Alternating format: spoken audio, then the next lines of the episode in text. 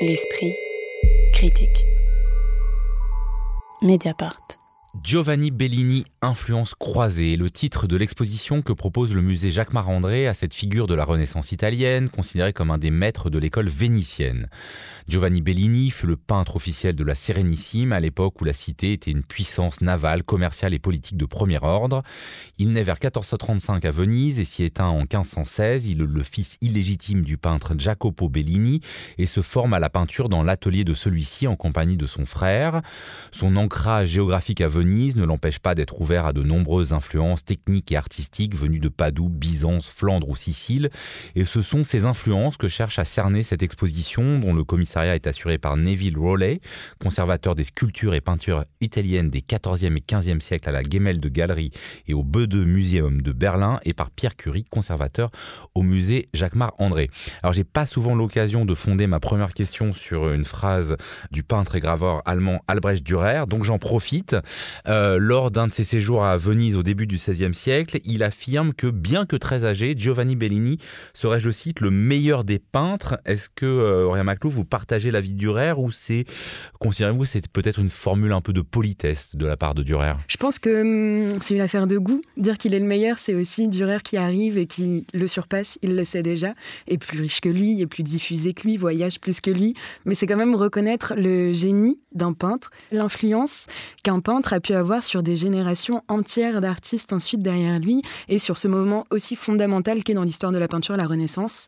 Après, c'est une affaire de goût. Moi, je préfère Titien, mais Titien a été un des élèves de Bellini et c'est sûrement de lui peut-être. Alors on va venir aux influences euh, prises par Bellini et celles qu'il a peut-être données, mais encore une question, je vais restituer euh, cela très schématiquement, mais on peut dire qu'au moment de la Renaissance italienne, il y a une sorte de querelle esthétique, notamment entre Florence et Venise.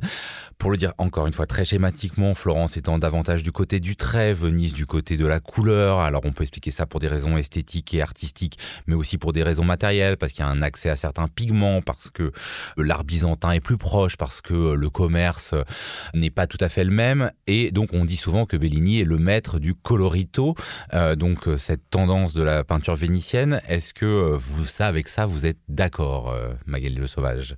Alors moi, je suis pas historienne de l'art spécialiste de la Renaissance, donc euh, je vais dire que je suis plutôt d'accord. Je pense que ça me paraît assez juste comme, euh, comme analyse. Et ce que je trouve très passionnant, moi, dans cette exposition de Jacques Marandré, qui est comme souvent au musée Jacques Marandré, assez petite, assez resserrée. Il y a assez peu d'œuvres, mais chaque œuvre est Même si le musée Jacques Marandré est un palais euh, large. Lui-même, mais les salles d'exposition sont assez, assez petites. Et souvent, à Jacques Marandré, je reste un peu sur ma fin. Et là, euh, là je trouve qu'on reste pas sur sa fin parce qu'en fait, chaque œuvre en elle-même est exceptionnelle, y compris celle des autres artistes qui sont convoqués.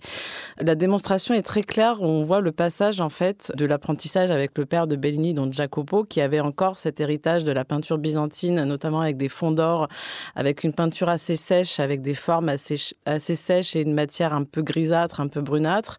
Et on passe ensuite, euh, euh, comme vous le disiez, à la couleur, euh, à l'expression, à, l'empathie aussi, à des images de tendresse très fortes, à des formes aussi beaucoup plus pleines, avec par exemple l'œuvre, alors je vais dire la, Vierge à l'enfant, mais il y en a je sais pas combien, donc vous Oui, ça, il y en a plusieurs. Une Vierge à l'enfant notamment qui ouvre l'exposition, qui est, je crois, une des dernières d'ailleurs œuvres de l'artiste qui date vraiment, parce qu'il est mort quand même très âgé, hein. enfin pour l'époque, il avait 80 ans, qui doit dater de à peu près de 1500, 1510, 1515, où en fait vous avez un immense drapé qui descend comme ça euh, du, corps de la Vierge qui tient son bébé dans les bras, euh, dans, un, dans un coloris, euh, enfin un contraste de couleurs jaune et bordeaux, il y a du bleu aussi, enfin c'est une espèce de, de, de, rayon comme ça, enfin de, de, foudre de couleurs absolument stupéfiant, extraordinaire, enfin c'est un morceau de peinture aussi abstraite en quelque sorte qui est absolument extraordinaire. Et donc l'exposition, ce qu'elle montre très très bien, c'est comment on est passé en fait euh, euh, de Jacopo, donc du père de, Bellini, et d'une peinture qui encore a beaucoup de traces de la peinture médiévale dans sa sécheresse, à quelque chose de beaucoup plus chaleureux, de beaucoup plus euh, luxuriant, si je puis dire. et Bellini fait vraiment cette, cette transition, et c'est très bien montré avec aussi les œuvres des autres artistes qui sont présentés, notamment des œuvres des artistes allemands comme, comme Hans Memling, mais aussi aussi Mantegna, qui était le beau-frère de Bellini, pour la, petite histoire. mais c'est important parce que c'est aussi des familles, en fait. Il y a un côté aussi, euh, voilà, les, étaient, les frères étaient artistes, euh, le beau-frère. On se pense qu'il y a aussi sans doute dans la famille des femmes qui étaient artistes, mais évidemment, euh, on, a, on ne sait pas où sont leurs œuvres, elles sont peut-être quelque part.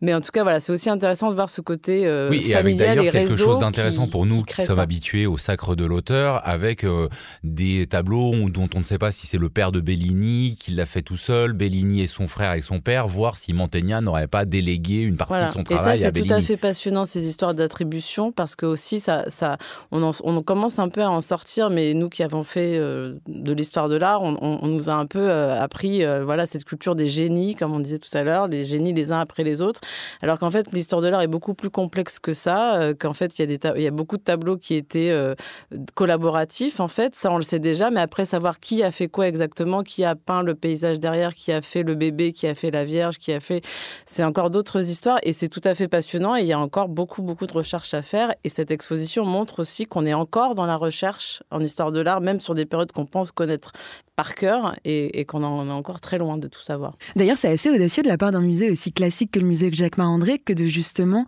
euh, apporter une pierre comme ça à l'édifice de la recherche et au gros poncif de l'histoire de l'art où tout devrait être fait que par une personne, alors même qu'on connaît aussi très bien ce système des ateliers depuis la Renaissance. Renaissance qui, juste aussi pour deux secondes faire de l'histoire de l'art, est aussi ce moment assez décisif dans la formation du métier même d'artiste où les artistes commencent à se distinguer des artisans, où tout le monde travaille à plusieurs, mais d'un coup, il y a aussi un classement qui s'opère entre bah, euh, le père chef d'atelier qui va pouvoir dessiner les visages, les mains et toutes les parties les plus précieuses, et comment euh, Giovanni Bellini arrive en étant obligé, comme tous les autres élèves, de mimer au fur et à mesure. Et cette explosion vers la couleur, elle est aussi la preuve de son temps, en fait. C'est l'apparition de la peinture à l'huile, c'est l'apparition de nouveaux pigments, c'est l'apparition de nouvelles techniques. On parle aussi de beaucoup de, ce, de cette euh, scission entre Florence et Venise, et que Venise, on serait beaucoup plus du côté de la couleur à cause de l'eau qui entoure, des reflets hyper particuliers et qui aussi seraient... du climat, paraît-il, parce que ça supporterait moins euh, certaines formes euh, de peinture, euh, de fresques ou au détrempage comme à Florence. Ce qui est passionnant, c'est que tout ça, c'est quand même des hypothèses et qu'en fait, il y, a aussi cette, cette, espèce de fantasme intellectuel qu'on projette sur cette époque, en fait, où on imagine tout ça, on imagine, que c'est une question de climat. De... Alors, l'aspect politique aussi est extrêmement important parce qu'il faut savoir que Venise était liée à Constantinople, donc il y a aussi toute la, route, la route de la soie, donc il y a aussi tout ça qui influence.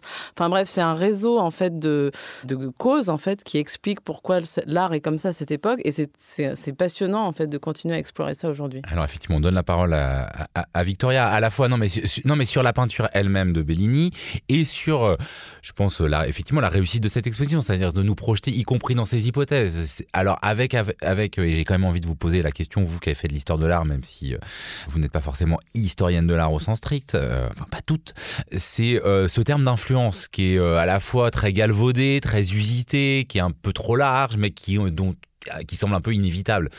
Bah, c'est vrai que cette exposition, elle, se répartit en sept, sept temps, en fait. Euh, elle est chronothématique et on voit vraiment l'œuvre de Bellini comme étant décortiquée euh, à la lumière, justement, de ce qu'auraient pu être ses influences, ou en tout cas les techniques et euh, les échanges artistiques qui ont pris forme à l'époque où Bellini existait. on voit vraiment qu'il y a une, voilà, un, un espèce de va-et-vient avec les réminiscences byzantines les influences du Nord, du Sud, le maniérisme que cela implique. Euh, il y a aussi bah, des, justement des échanges avec des alter ego qui soient euh, en fait ses aïeux comme euh, Mantegna, Donatello ou plus tard ses élèves qui seront dans son atelier, qui ensuite vont continuer l'histoire de l'art et vont continuer de marquer l'histoire de l'art comme Gorgone ou, ou Titien. Ça, c'est vraiment intéressant. Après, pour moi, cette exposition, elle contient une cinquantaine de toiles, mais parmi ces cinquantaines, enfin cette cinquantaine de toiles, euh, je pense qu'il y en a la moitié qui sont de Bellini, parce qu'en fait, on convoque énormément d'influences. Le problème, c'est que à la fois, euh, c'est la force de l'exposition, mais c'est aussi, à mon sens, un, petit souci, c'est que euh, on, confronte systématiquement l'œuvre de Bellini à d'autres œuvres sur des thématiques particulières, mais force est de constater qu'à la fin, on, on, a du mal en fait à avoir une image et à se faire une photographie de ce qu'a pu être finalement la pratique artistique de Bellini par rapport à toutes ces personnes-là qui sont convoquées. Par ailleurs, il faut quand même euh, notifier que, euh, vous l'avez dit, le lieu de l'exposition est très petit. Il y a quand même sept salles, mais on parle de salles qui sont extrêmement euh, étroites, où il y a des moments où on a du mal à se frayer des chemins ou à s'attarder plus de 10 secondes devant un cartel ou une toile. Donc c'est vraiment compliqué finalement de prendre du recul sur cette exposition et de garder une image précise de ce qu'était l'œuvre précise de Bellini. Auréa Macloufouet, juste sur cette, question que je pense soulève l'exposition, c'est-à-dire que comme à force de chercher les influences, on a un peu, enfin moi j'en suis ressorti un peu en me demandant, bon bah alors est-ce qu'au fond Bellini est une sorte de synthétiseur très habile de toute son époque qui se concentre sur Venise ou est-ce que vraiment il a un regard, une patte, une main particulière? Pour moi, c'est ce qui fait précisément la force de l'exposition et qui réécrit aussi cette histoire qu'on a considérée toujours selon le prisme du génie, de la personne qui a révolutionné euh, un courant à une époque. Et je sais pas si Bellini est un génie. Je trouve que l'intérêt de cette exposition, c'est de montrer que personne ne se fait jamais tout seul et que ces influences, elles sont hyper précieuses et importantes en fait. Et elles ont toujours irrigué les pratiques de tout le monde. Après, c'est vrai que Giovanni Bellini, ça a été un passeur plus que les autres, je pense. C'est quelque chose sur lequel je trouve repose tout le principe de l'exposition, c'est de développer son propre regard aussi de spectateur, spectatrice, de pouvoir faire ces comparaisons, quitte à parfois ne pas lire forcément les cartels, c'est de voir quelles couleurs apparaissent à quel moment dans le pinceau de qui.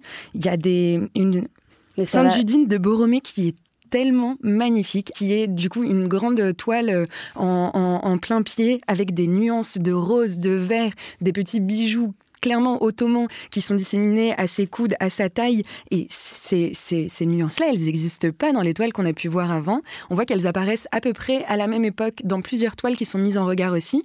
Elles sont merveilleuses et je pense que l'intérêt de cette exposition, c'est de montrer aussi comment tout se passe et tout se traite dans le détail à l'intérieur de plein de toiles différentes et de plein de pinceaux et de manières comme on disait, la Renaissance différente. Mais avec une question qu'on pourrait poser plus brutalement, est-ce que à force de chercher les influences, bah justement la mise en regard, par exemple du travail de Mantegna avec celui de Bellini, ne crée pas une forme de hiérarchie euh, à l'avantage de Mantegna Maligny le Sauvage bah, Je pense que là, c'est vraiment une question de goût, parce que moi, je suis plus Bellini que Mantegna, mais euh, vraiment, je, je, je, suis, je suis tout à fait ouverte au débat, et je trouve ça justement passionnant, en fait, de pouvoir les voir. Moi, ce que je voudrais dire aussi, c'est que cette idée du génie, je crois qu'il faut vraiment la, la, laisser derrière nous, mais on peut pas nier le fait que Bellini, enfin, Giovanni Bellini était un grand innovateur. Enfin, quand on voit, par exemple, l'œuvre qui fait l'affiche de l'exposition, euh, Le Christ soutenu par les anges, qui est prêté par le musée de Berlin, c'est une œuvre absolument absolument extraordinaire. Euh, je veux dire, euh, formellement, euh, émotionnellement. Enfin, c'est quelque chose qui montre la puissance évocatrice de la peinture. Vous savez, vous avez cet ange sur le côté. On a l'impression qu'il est en train de chuchoter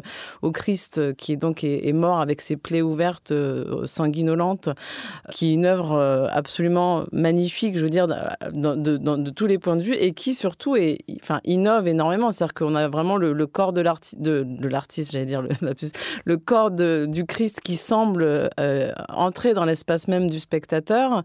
Euh, vous avez en fait vous avez l'impression que les que les que les anges qui forment dont les, les ailes forment comme des accolades sur les côtés, vous avez l'impression que ça va exploser le cadre. Enfin, je veux dire ça d'un point d'un point de vue d'innovation formelle. Là, on est quand même à la fin du 15e siècle. Je veux dire, c'est quand même tôt dans dans, dans cette période-là.